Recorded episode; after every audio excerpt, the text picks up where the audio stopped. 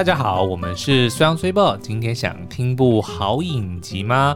好，那在今天的节目开始之前呢，想要跟大家分享虽报做的一件蠢事哦。因为呢，大家都知道我们其实看了非常多的这个电视啊、影集啊、电影等等的哦，都好像觉得说，哎，我们从中学了很多东西。毕竟我们叫做那些电影教我的事嘛。那我们其实呢，最近常常在看的一个一种类型的。这个节目呢，就是野外求生哦，就是睡前必看的。对对，因为它其实还蛮让人蛮好入睡的。那我最近喜欢看的一个呢，它叫做裸金。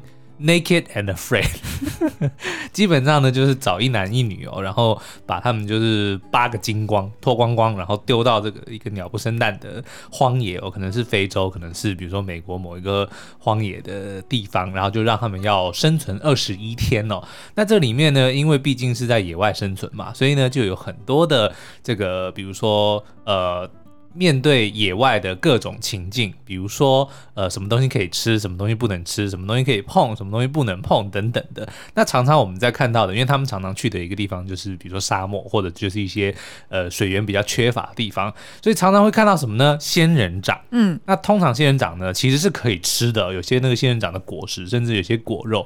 那他们有的时候没有办法的时候，他们就会把那个整一大片的仙人掌剥下来，然后把那个刺拔掉之后呢，就直接拿去烤，虽然很难吃。吃，但总是可以果腹嘛，所以呢，其实我们也都常常在，就是比如说开玩笑的讲说啊，如果我遇到那个情况，你敢不敢吃？你会不会吃？然后遇到仙人掌，你要怎么处理？等等的，都讲的头头是道。那但是今天 希望呢，讲到这边，大家一定现在会在猜说，嗯、哈，该不会虽报把家里的那个仙人掌吃了吧？观赏用的仙人掌拆下来吃了吧？哦、我没那么蠢，好吗？好 我们呢，就是家里种了一个仙人掌，它长得有点像米老鼠。怎么说呢？它，它叫做它叫做米邦塔哦。对我，我给大家一个就是一个一个具象化好了。它长得像米老鼠，就是有一个圆圆的正就本体，嗯，然后上面长了两个像耳朵一样的这个叶片，嗯嗯，很大片的。那最近呢，其实我们也养了蛮久，大概养了快。有一年，一年一两年了。有，对，有一年。对，那最近可能就是真的太久没浇水，然后一次又浇太多，就导致呢，它就有一点点这个，它就软化了。对，基本上就 就是。好，这边我来接手。嗯、然后呢，我们今天反正就是从外面呃采买回来之后，然后手就是手是。手是脏的嘛，然后我就刚好注意到说，哎，就是这边的仙人掌怎么好像快要、就是、米老鼠耳朵变色了？对对对，然后两片耳朵都软掉了，嗯、然后我觉得很好笑，我就把它掰下来，对。然后掰下来之后，因为它的那个大小就大概就是跟一片鸡胸肉一样大，这、嗯、是我的手掌大，对，然后我就把它甩啊甩的放在手手上面，还拍哦，对我还拍，因为为什么？我就说哇，好软的，好软的，好像在数钱一样、哦，在嘲笑他，对，然后我就拿这两。片，然后在那边好像在就是数钱的方式在打我的手，然后打一打打一打，然后我就想说哦不对哦，就是我的手还没有洗，要赶快弄干净，我才可以继续收别的东西。结果就开始喷酒精，然后一喷我就尖叫，然后实际上就想说发生什么事情了，就是就是为什么喷酒精会尖叫？原来就是。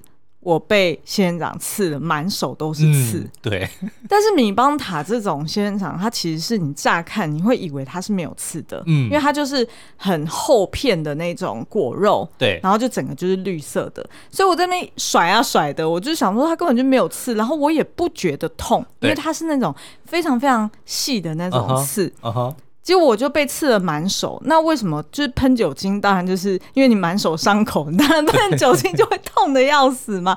然后可是那那个刹那，我还真的想说。怪 A Z 疫苗哦，嗯、我还想说是不是我打 A Z 疫苗那个副作用终于出来了？对，但是我已经打了有没有两个月？我想这副作用也来的太慢了吧？然后后来才发现说，原来我满手都是刺，嗯，然后结果就在厕所拔了老半天才去洗澡，对，因为我很担心呢，我要是刺没有拔干净，到时候洗脸呢就刺的满脸都是，然后要洗私密部位呢也刺的底下满、哦哦，很刺激哦。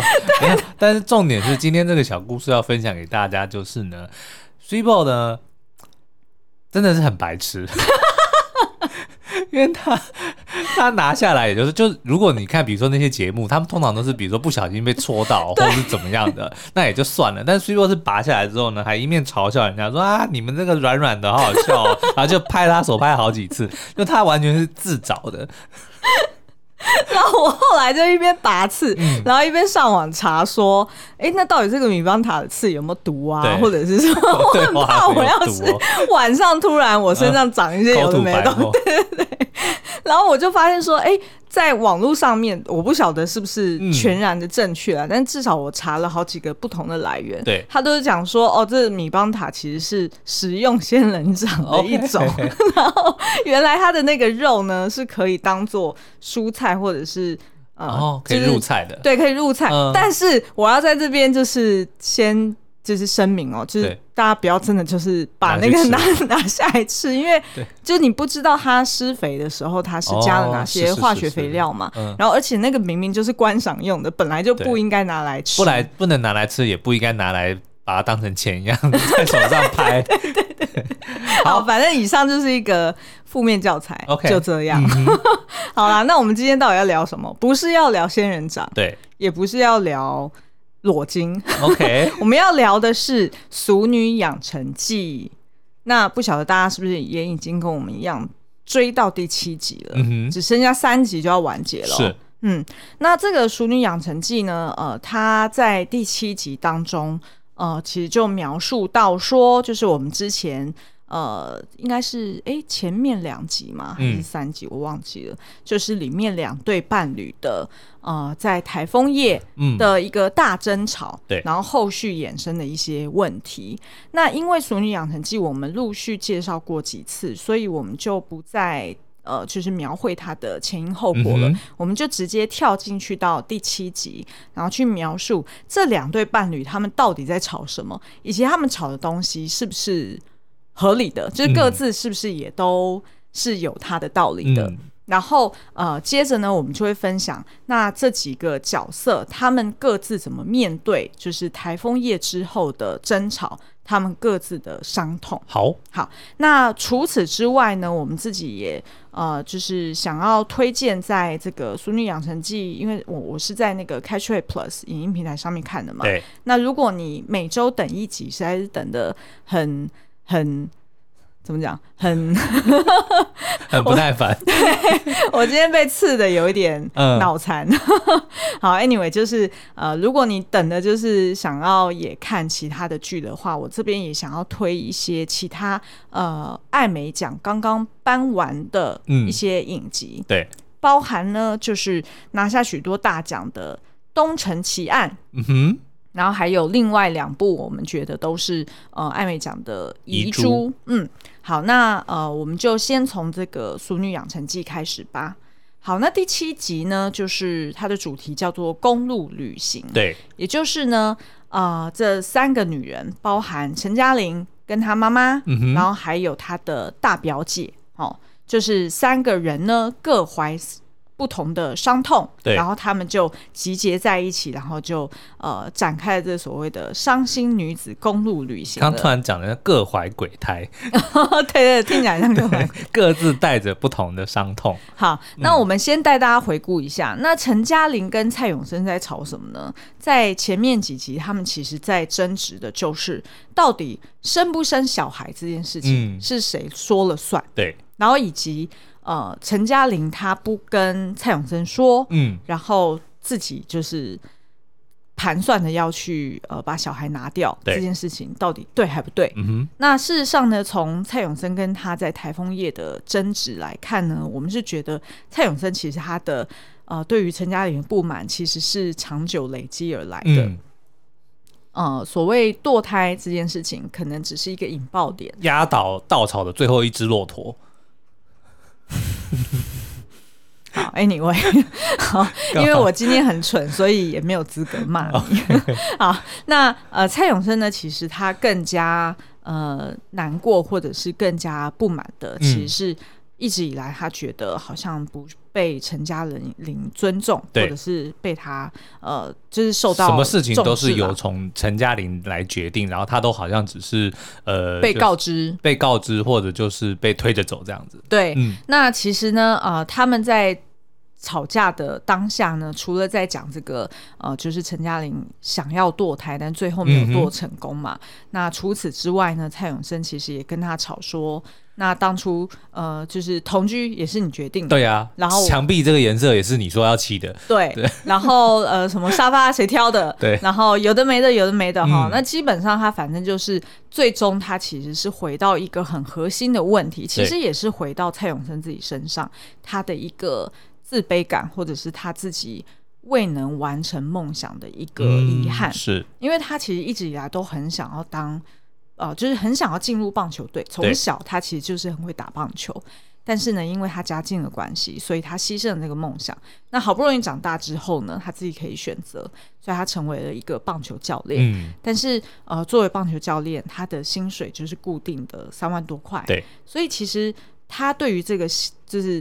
这个比较呃有限的嗯收入来说，嗯、他觉得他呃好像在陈家人面前或者在他妈妈面前，嗯、他觉得好像无法交代。对，因为呃他甚至有一次跟这个嘉玲妈去做头发，然后居然他自己。的信用卡还刷不过，嗯、然后是让他未来的这个岳母。岳母帮他去付账的，所以对于蔡永生来说，他其实是觉感到很自卑，嗯，然后再加上发发现了这个陈嘉玲她其实怀孕了，他也知道作为一个嗯要养一个孩子，对对对，那他势必得要可能回到以前他那个不是那么喜欢的防重的工作，嗯。嗯、对，所以他就有一点嗯、呃，就是在很。很无奈的情况之下，他回去了做那份工作。但是他这份工作换换工作的事，他其实也没有跟陈嘉玲讨论嘛。其实是没错，他其实并没有讲哦，对对嗯、因为他就是盘算着说，陈嘉玲也一直没有跟他对 official 的去讲说她怀孕了。那他可能也觉得这件事情就先这样，嗯，然后他观察一下陈嘉玲。那你觉得这这件事情是可以拿来相提并论的吗？嗯、就是陈嘉玲不讲。呃，不告诉蔡永生说怀孕，然后擅自做主去想要拿掉孩子，嗯嗯，跟蔡永生。不告诉陈嘉玲，然后自己去辞职换工作，嗯，这两件事情其实他们都某方面或者说某个角度来讲，都是为了对方，其实都是为了这个家庭或者说两个人的未来在着想，对，对不对？其实其实陈嘉玲当然自己不想要小孩也是其中一个原因，可是他也知道说他们他的状况也好，蔡森蔡永生的状况也好，嗯嗯，其实是差点要讲蔡森勇，蔡森勇对，生勇牛奶糖，其实我就一直在想生勇生勇生勇啊，继续，anyway 就是。他们的状况其实是不太适合现在就是能够养小孩的，嗯嗯，对不对？所以其实他们也都是为了彼此的未来去做了这个决定，在没有告知对方的情况之下，是。那你觉得这两件事情是可以拿来相提并论的吗？因为陈嘉玲没有讲，所以蔡永生可以不讲。蔡永生，呃，我我觉得，呃，他没有所谓。因为所以，他们有一个因果关系。对，但是我觉得，如果要平心而论的话，其实两个人在各自的这个议题上面都是有、有他呃未能尽善尽美。或或者这样讲好了，蔡永生不高兴陈嘉玲没有告诉他就做了这个决定，那他自己也没有告诉陈嘉玲就做了这个决定，那他是不是也就应该没有资格去生陈嘉玲的气？我觉得应该是说两个人都有资格生对方的气，嗯，而不能说两个人因为 net 掉，对，net 掉就是 n e n e t n e t 嘛，对，就是消弭掉。net 掉。我们以前在公司都这样讲啊，就是呃什么抵消了，呃对，就抵消掉了，就是反正就是。他们两个不能因为各自都有犯错，然后所以就说哦，那我们就打平了 uh, uh. 而是说应该回头去审视说，哎，的确当初我们可以怎么样做得更好。对，举例来说，我我自己很平心的说，因为我作为女性，嗯，我直接来说，我认为陈嘉玲可以在做得更好的地方，然后以及她为什么选择最后选择她。就是他并没有真的去堕胎，嗯、我可以讲一下这个心路历程。好的，其实我觉得我可以理解为什么陈嘉玲她在整个过程中对于怀孕这件事情会这么恐惧。嗯、我觉得一方面是他先从他家里看到他爸妈为了孩子为了钱，嗯，其实是过得很辛苦。是，然后二方面他在职场上面，他也看到他的主管，嗯，在孩子生出来之后，事实上可能很多时候。真正需要去执行照顾小孩，然后很多细节需要去花劳心劳力的，嗯、的确可能都是作为职业妇女的妈妈.所以呃，她会很担心她日后会变成那样子的角色，所以她才会曾经有一度做噩梦，然后梦到蔡永森跟他生的，我忘了是三个小孩、四个小孩，嗯、反正就是大家散乱 散乱在那边，然后还被蔡永森吼，对，然后他还就是作为老公在那边好像调咖，然后。就是看电视，好像没有他的事情一样。嗯、我觉得我完全可以理解，对陈嘉玲的这种恐惧。嗯，那二方面是说，他好不容易摆脱了他以往二十几岁、三十几岁一直以来都是听命行事在过日子，嗯、所以好不容易到了四十岁，他拥有了自己一间房子。对，然后他又呃可以做他喜欢的工作，然后还还做的不错。他一直以来都是呃就是导游业绩 number one 嘛。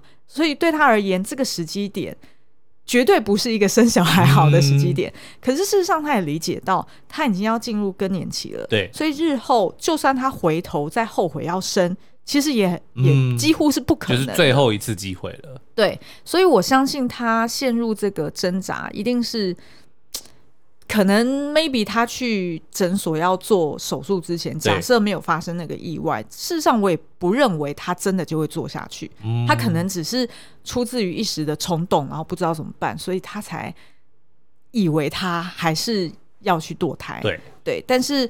无论如何，最后发生了一个意外，然后让他没有办法堕胎，所以他就离开了诊所。嗯、然后某种程度，他也慢慢的调试自己的心理，他是要对要接受了。但是，只是他一直都还没有非常 officially 的去跟蔡永森讨论这件事情。嗯、那我觉得这件事情的确是他的不对。对，无论如何，就算是他自己评估他是没有办法留下这个小孩的。嗯你还是得要跟对方对，因为他至少要告知他跟蔡永生并不是什么，就他们的关系其实是蛮稳定的。是，是，就在这样的情况，甚至即使他们没有真正的结婚，但他他们的确是把彼此看作是人生伴侣。嗯，那我觉得是，如果是在这样前提之下，的确，我觉得没有告知蔡永生是一件不不不应该的事情。对，而且这的确会让刚好又发生，就是蔡永生他呃跟就是未来岳母去。嗯刷卡不成功嘛，然后又有就是蔡永生他自己也评估说，的确养小孩这样子的薪水可能是很挑战的，嗯、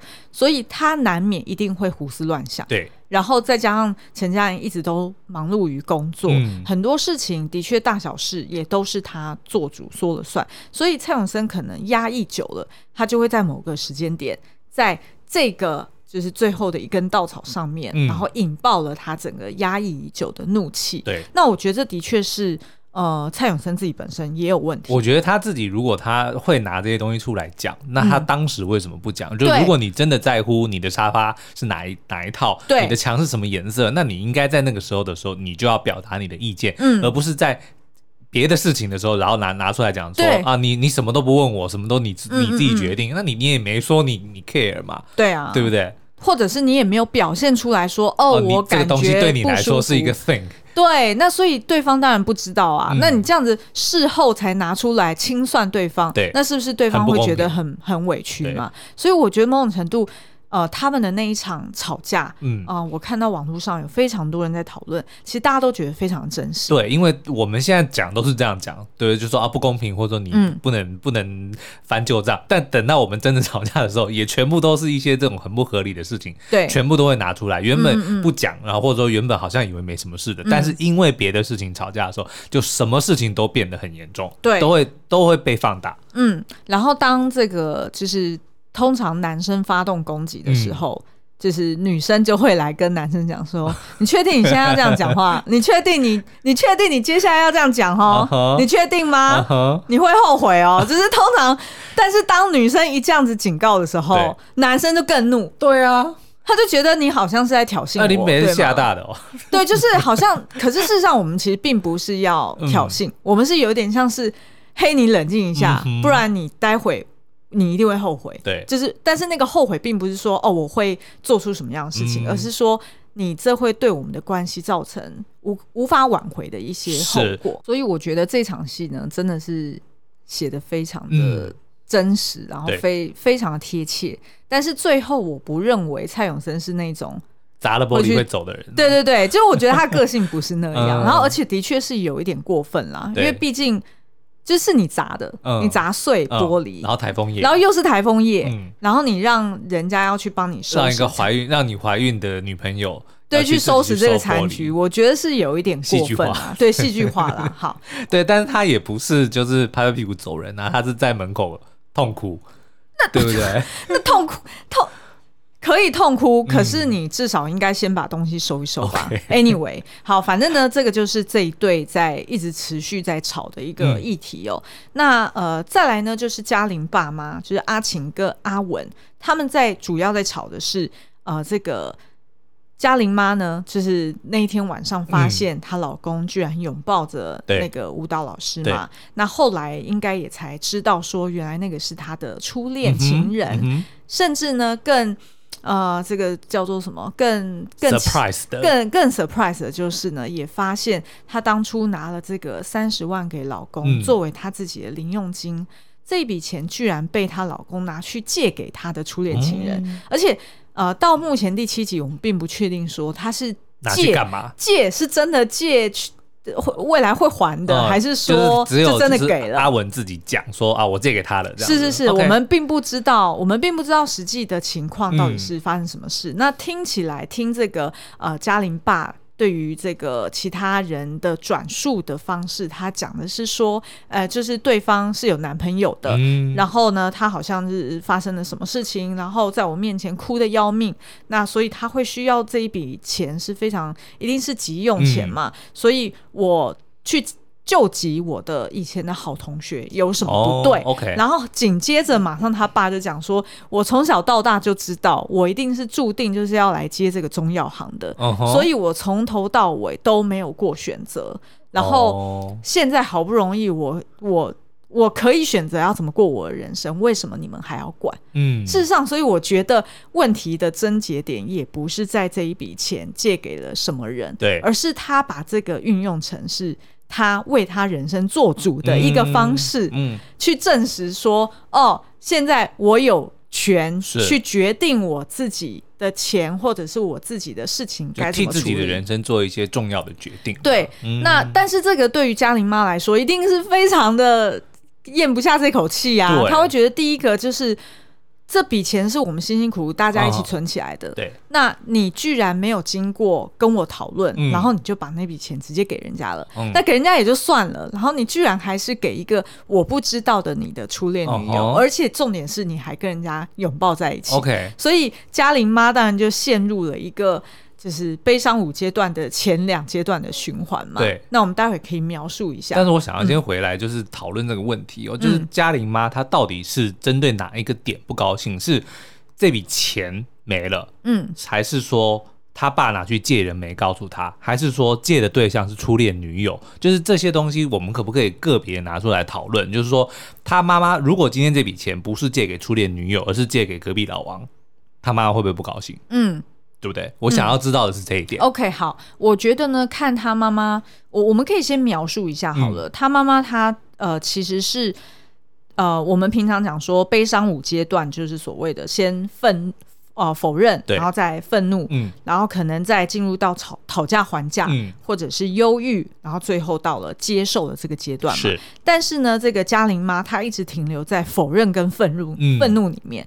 然后那个愤怒呢，她就是不断的去强调说，她就是太乖了，她就是一个太乖的媳妇，嗯，一直以来就是呃，就是做牛做马，对。然后所以呢，大家可能就会 take her for granted，她认为是这个样子，嗯嗯、所以她。依旧没有讲到重点，对，就是他并没有跟他女儿讲说他真正生气的点是什么，对，他就是先停留在。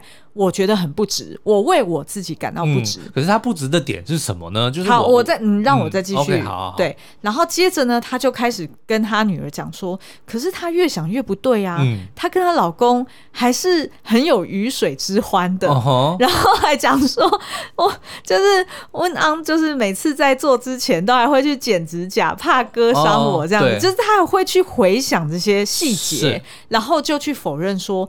不可能啊！我们这么的亲密，嗯、他怎么可能再去爱上别人？对，所以我会觉得，他如果停留在这两个阶段，然后后来呢，又自己再去领了三十万，嗯、然后带着女儿跟他的那个就是呃，就是他女儿的表姐，然后一起出游玩，嗯、然后说他要豪气的去把三十万花掉。对，我觉得呢，他真实最生气的其实是她担心她老公不爱她。哦，她怀疑，她对于这一点打上一个问号。嗯，因为一直以来她是觉得完全没有问题，她老公对她的爱无论展现在何处，嗯，她都觉得那是百分之百的 pure。但是今天她却有一个。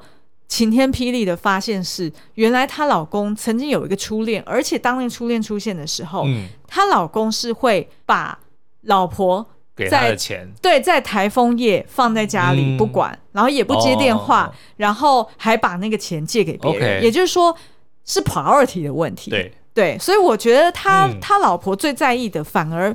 那个钱只是一个表面，对，只是一个的确每个人听到都觉得很 ridiculous 的一个金额，但是我觉得真正在那个底下，他最担心的是我老公是不是不爱我了？OK，然后那如果今天他没有借这笔钱，就其他事情都发生了，就是你说也有拥抱，对对对对，但是没有借贷这件事情，嗯、你觉得会比较好吗？不会，OK，我觉得他老婆一样会很震撼，嗯。那今天如果再换个角度，如果没有那个拥抱，对单纯只单纯只是借钱，嗯，我觉得他还是会不高兴，但是那个不高兴的成分可能少一点点。嗯，他的不高兴可能会有一点怀疑，说：“哎、欸，你跟人家什么关系呀、啊？对对对，三十万怎么就这样子可以借出去？”嗯，如果今天这个金额变成五万，然后也没有拥抱的话，嗯、我相信他老婆只是随口念一念、骂一骂也就算了，嗯、就不会这么的生气。对，但是我觉得有个关键点可以讨论，就是他。刚刚听你讲，他最后他也提了三十万等值的金额要去自己挥霍掉，我觉得这个就是百分之百暴富的心理哦，是啊，对不对？对啊、就是你拿了三十万去借给你的初恋女友，那你、嗯、老娘也要拿三十万去自我让我让我开心嘛，对对对对，对。那所以如果是用报复的心态的话，那我觉得他就就是针对那个人。哦，针对老公，就不是针对那个初恋女友了，哦，对不对？对，我觉得是啊、嗯、，always 都是、啊。所以那就解答这个问题，就是如果今天这个钱是借给隔壁老王。我觉得他老婆可能就是骂骂他老公，然后就算了。是啊，然后但是就会确保说他要把这笔钱拿回来、啊。哦，当然，但，但是不会发生说哦，你把我给你的三十万拿去借给别人，那我也要，他就绝对不会去同等的挥霍这三十万。没错，没错。嗯，所以呢，这三个女人呢，就呃，就像刚刚讲的，就是拿带着这个三十万巨巨款哦，然后结果就去等等，所以这三十万他还要分给另外两个人用哦。嗯，就反正就是大家一起出去玩嘛，对。然后，但是呢，就出去玩之后，然后才发现说，原来这个表姐呢，嗯、洪玉轩，她的确是被她老公家暴，嗯、因为她是用一个就是呃比较特殊的方式去揭露这个事实。嗯、然后呢，接着呢，这个呃就是妈妈也展露了她。一直以来不为人知的一些秘密，嗯、譬如说，大家才发现原来他会讲英文，哦、会听嘉玲吗？对，会听也会说哦。他其实自己偷偷有在学哦。然后呃，再加上他自己其实很会开车，对。然后只是因为平常跟在爸爸身边，所以并没有展露出来。嗯、然后他也很会游泳，但是只是因为爸爸不会游还是不喜欢游，嗯、所以他也都迁就了。啊、所以事实上，就是嘉玲妈这个角色呢，她其实。大家平常看她就是嘉玲嘛，对，然后就没有去意识到说，原来她也是一个独立个体，嗯、她也有很多的愿望，也有很多的不满，然后她有很多不为人知的秘密。对，那这个其实我觉得我一直都很喜欢说，呃，在。戏剧作品里面有试图去点出这个议题的，像我印象最深刻的，应该就是那个八二年生的金智英。嗯嗯，就是很多的时候，我们都会把，尤其是自己最亲爱的家人，或者是呃爸爸妈妈这种长辈，就是一直以来我们认定他只有某种角色，可是却忽略了他在成为比如说我们的爸爸、我们的妈妈之前，他也是一个少男少女，他也有过自己的梦想，也有过自己的工作，也有过自己的。别的身份，嗯，所以我觉得这这个戏剧用这样方式来呈现，是真的让大家能够除了感恩父母为我们的付出之外，也要去理解到说他们各自都有原本的人生。对，嗯、那我觉得呃第七集呃接下来可能到 maybe 第八、第九，其实他还是会延续这两对伴侣他们一直在争执呃争执的议题啊，嗯、就是包含陈嘉莹跟蔡永森他们。自己的不无论是经济状况，或者他们对于他们自己人生现在，嗯。呃的一个进程，对，他觉得他还需要也想要把重心放在自己身上更多一些，嗯，instead of 就是真的要成立一个家庭。对，就是我觉得他们在讨论，就是到底要不要生小孩，然后以及到底谁说了算这件事情。嗯、我觉得这时候爆出这个争执，其实是很好的，嗯，是让他们两个人正视他们一直以来都没有去正视这些问题。嗯、譬如说，像之前呃，陈嘉玲看到蔡永森跟这个。呃，他表姐的小孩好好玩在一起的时候，嗯、其实那时候陈嘉玲就直接跟他讲说：“哎、欸，你如果是想要小孩的人，那我要先跟你说，嗯、我很有可能已经生不出来了。”对。但是那时候蔡永森不是直接去讨论这个问题，嗯、他是用一个好像啊走着瞧，对，他是用一个就是我安慰你，就是、嗯、啊，你不要想那么多啦，都已经那么晚了，早一点睡，是之后再说啦。但是当他们很多不同面向的议题都是不断的。之后再说，之后再说，之后就会变成那一天台风夜的真实。哦、OK，因为陈嘉玲那一天，他其实哇，我觉得他拿出来这个争执的点啊，其实就真的非常的写实。就是陈嘉玲那一天，他讲说，其实蔡永生最仿的 mental 问题就是很多事情都。没有在规划未来，嗯、也都是只看眼前，怎么样就怎么样过去，就能拖就拖。对，然后蔡永生问他说：“那你说啊，是什么事情？”就、嗯、他就举了一个例子，莲蓬头。对，然后莲蓬头他讲了两三个月了都不修，然后因为对于蔡永生来说，他会觉得啊，舀水就好了嘛。对啊，嗯、没有那么严重。对，但是对于陈家人来说，就是有这么严重。然后我觉得这个东西实在是太真实了，我们两个自己平常很多东西差异。对对对，都会有这样子的争执，嗯、所以我觉得这个这个点会是他延续接下来两期会持续去吵的。那至于这个家庭爸妈他们在吵的，就是借钱给初恋不对吗？嗯、我觉得那个比较像是表面上的问题，但是真正底下的问题其实也是阿晴跟阿文这两个人，嗯、他们已经进入了所谓的老年中老年的阶段，对，他们的时间也所剩无几，嗯。也会想要去重新审视自己走到现在，呃，可能接下来生命剩没多少了，嗯、他要怎么去过他接下来的日子？是对，那也就发现说，哎，原来就是阿晴，他其实会很多事情是别人都不知道的，嗯、他只是默默的没有表现出来。对，然后阿文他其实也想要去呃继续精进他的吉他，嗯、或者是他也想要。借钱给女友、嗯、不是？我觉得那，我觉得他这一个点就是像我们前几集在讨论的，嗯、就是其实是很争议的。对，就是他到底是对于那个女友到底是抱持着什么样的心态？对，那所以呢，我没有这，我觉得这个问题也是同样可以讨论。就如果今天不是他的初恋女友来跟他借这三十万，而是他比如说同性的好朋友，嗯，来跟他借这三十万，他会不会用同样的理由？说我要自己做决定，我觉得有可能，我，我觉得有可能，对对，因为对于这个阿文来说，我觉得他比较像是，因为他生病了嘛，然后他生病之后，嗯、他觉得他自己好像所剩无几的日子，他本来就想要用他的方式来过自己的。那如果是这样，我觉得阿文其实是可以被解套的。就他如果是谁，他都他都就是不是说谁啦，就是他并不是因为对方是自己的初恋女友，他才借着三船出去的话，那我觉得他是情有可原的。我觉得他 maybe 这方面可以被解套，但是我还是对于他，嗯、呃，弹了就是练会了一首吉他，哦、是但是第一个想要谈的分享的对象居然是他的前女友，我觉得这件事情我还是耿耿于怀。那我没有如果我是阿晴，我放不下。OK。对，因为就会觉得说你居然不是想要没有，我只是想要把这个问题就是我们切开来讨论嘛，因为很明显他妈就是把它全部混在一起嘛，是，所以最后才有了自己拿三十万出来要去挥霍这件事嘛，对不对？我只是想要这么做。OK，明白。OK，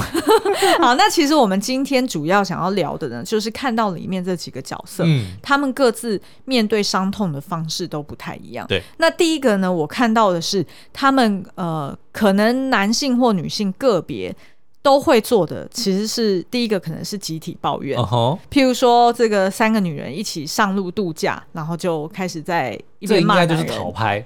对不对？对，讨拍。嗯、然后那几个男人呢，聚在一起喝酒抱怨呢，就是讲说，呃，女人都是什么都不说啦，都要自己猜啦。嗯、然后呢，动不动就要我们道歉啦，哪有那么多道歉要说？但是事实上，他们也没有自我反省到，他们其实很多东西也都没有讲，嗯、然后也是让对方去猜嘛。是，对。那所以呢，我们就发现说，哎，不管是男性还是女性，第一个他们会做的就是集体抱怨。Uh huh、第二个呢，就是嘉玲她。很会逃避。Uh huh. 譬如说，他产生了在旅馆里面产生了幻觉，看到蔡永森在他面前跟他讲说：“你喜欢我帮你订的这间房间吗？”因为他们就是去的就是当初他订的那种周年庆的房间嘛。然后他就是想办法去逃避，假装没看到。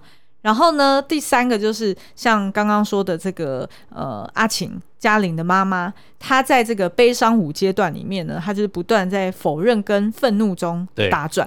对也就是说，所有人他在面对伤痛或者是震撼的事情的时候，他不一定是真的是五个阶段都走完，嗯、他有可能是停留在前面两个阶段，可能就停留了十年。对，然后可能是要到后来再遇到下一个人，或者是再遇到其他事情，他才有可能走完整个阶段。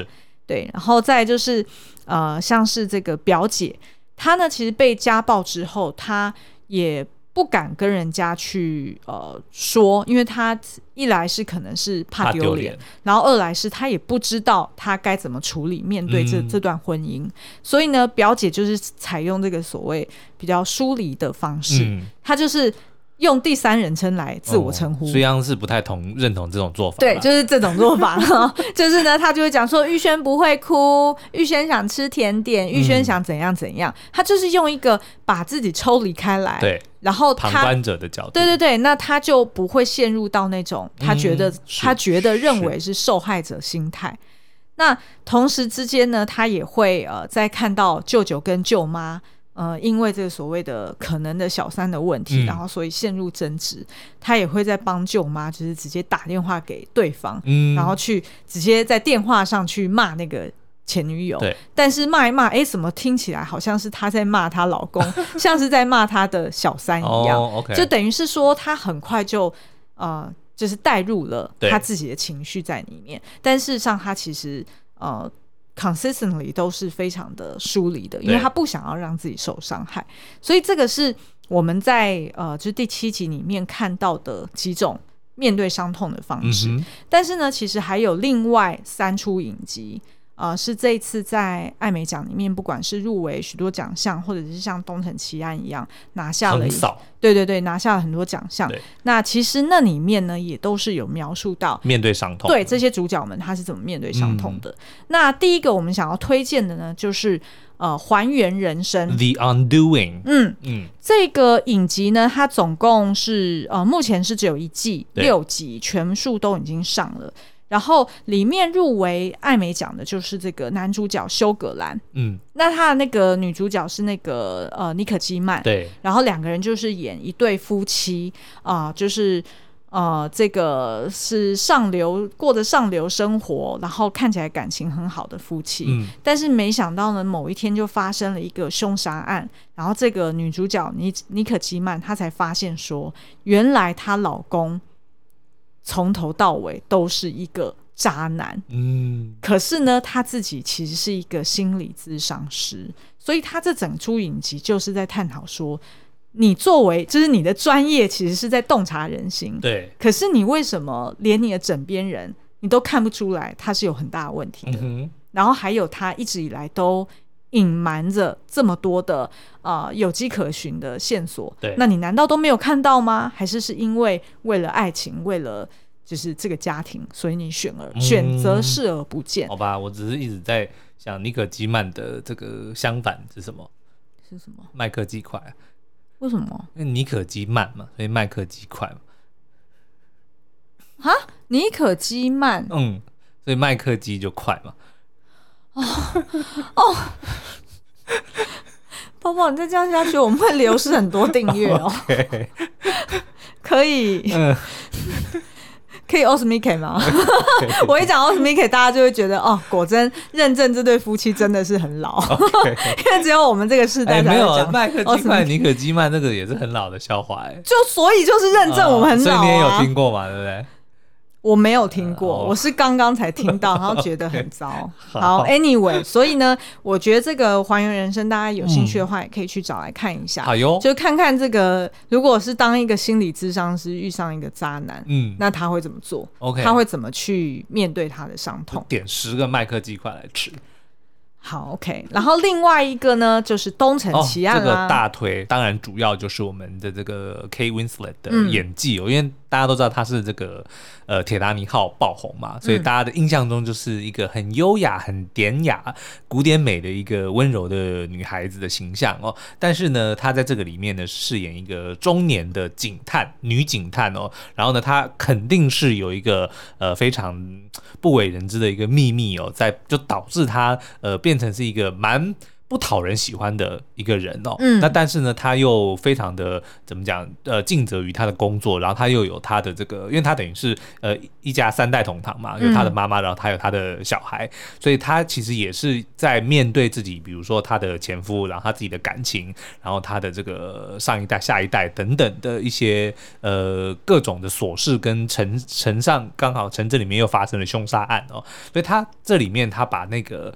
呃，中年的一个女人的那种，有一点点疲惫，嗯，然后有一点点厌烦、厌世的那种感觉，真的演的非常的好。嗯、就是他真的就是让你看到，你就完全不会觉得他是当初的那个 Rose。的 Kate Winslet，而是完全是一个另外一个角色。嗯，对，所以这也让他拿下了这个最佳女。没错，而且他打败的是那个 Anya Taylor-Joy，就是后裔弃兵。大家原本都看好他应该会得奖的，结果没想到是由我们的 Kate Winslet 胜出。嗯嗯，而且呢，同样在这一出影集里面呢，就是饰演就是最后，哎，这个。不能讲，可以讲啊。这个这个是可能是有一点雷的。哦哦、反正呢，就是跟凯特温斯雷有一些关系的这个男配角 Evan Peters，嗯，他呢其实也拿下了最佳男配角奖。是。然后这个呃 Evan Peters，他其实就是在 X 战警里面饰演快银的那个、嗯嗯、那个男生。是。然后。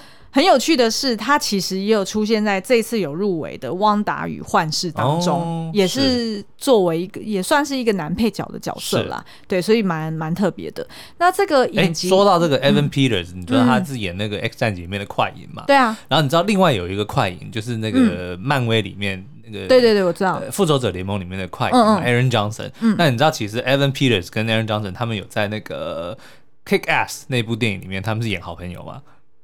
嘿，大家有机会第一集吗？对对，大家有机会可以回去看。OK OK，就两个快银在那部片里面是共同演出，然后是好朋友。OK，好哦。然后最后一个影集呢，想要推荐的是呃，我们多次在呃 YouTube 还有 Podcast 里面都有推荐过，嗯、呃，叫做《使女的故事》（The Handmaid's Tale）。对，然后这个使女的故事它其实已经呃有四季了哦。嗯、那其实之前呢都呃拿过多次的这个艾美奖，对。然后这一次呢，同样又入围了最佳影集跟呃一些演员的奖项哦。那很有趣的是，我发现他那个呃女配角奖呢，总共呃入围的角色总共有八个。嗯。那他们这个呢，就入围了四个，就这个影集就占了二分之一的 几率。对，好，那呃，这个使女的故事是由这个隐形人的 Elizabeth Moss，哦，然后超级演技派的，对，然后跟莎翁情史的 Joseph Fiennes，嗯。嗯，两个人饰演的。然后我后来才发现呢，其实里面的一个主要的女配角叫做 Of Glen，嗯，她其实是牛仔裤夏天，牛仔裤的夏天里面的 Lena，OK。Oh, 对，就是那个希腊女孩嘛，我记得。哎，对对对对对，嗯，嗯。然后呃，这个故事呢，其实它是改编自一个呃原著的小说。对。然后我们之前在呃 Podcast 里面，呃是第几集啊？嗯、应该是第十三集，非常早期的 Podcast。我们曾经把这一出剧跟反乌托邦经典《一九八四》这本书拿来做比较，是、嗯、因为它其实都是在讲一个架空世界的一个故事嘛。那呃，如果你想要听，就是或者是想要看更多的话，除了去呃听我们 Podcast 第十三集之外呢，你也可以上我们的 YouTube 频道去搜寻。呃，这个影集的名称，嗯、那你就可以看到我们之前也有做过一支呃 YouTube 影评，然后去介绍这个平行时空里面的世界观，然后还有它里面分成六种阶级的主要角色，是，然后还有啊、呃，我们帮他整理出来的三大警示议题。那所以这个戏剧呢，我自己看了两季，我非常喜欢，但是每次看呢，嗯、心理压力对心理压力都还蛮大，就是有一种。啊，我还是先休息一下好了 的那种感觉，你知道吗？所以才会是就是四季看了那么久，嗯、就是看完前两季啊。但是我觉得还是。必追，就是后面两季是要把它追完。好，所以那我们今天所推荐的这四个，就除了我们主聊的呃《淑女养成记二》之外呢，刚刚讲的这个《还原人生》、呃《东城奇案》还有《神女的故事》，都可以在 Catch Play Plus 这个影音平台上面看得到哦。嗯，好哦，那今天的节目就到这边，我们下次再见，拜拜，拜拜。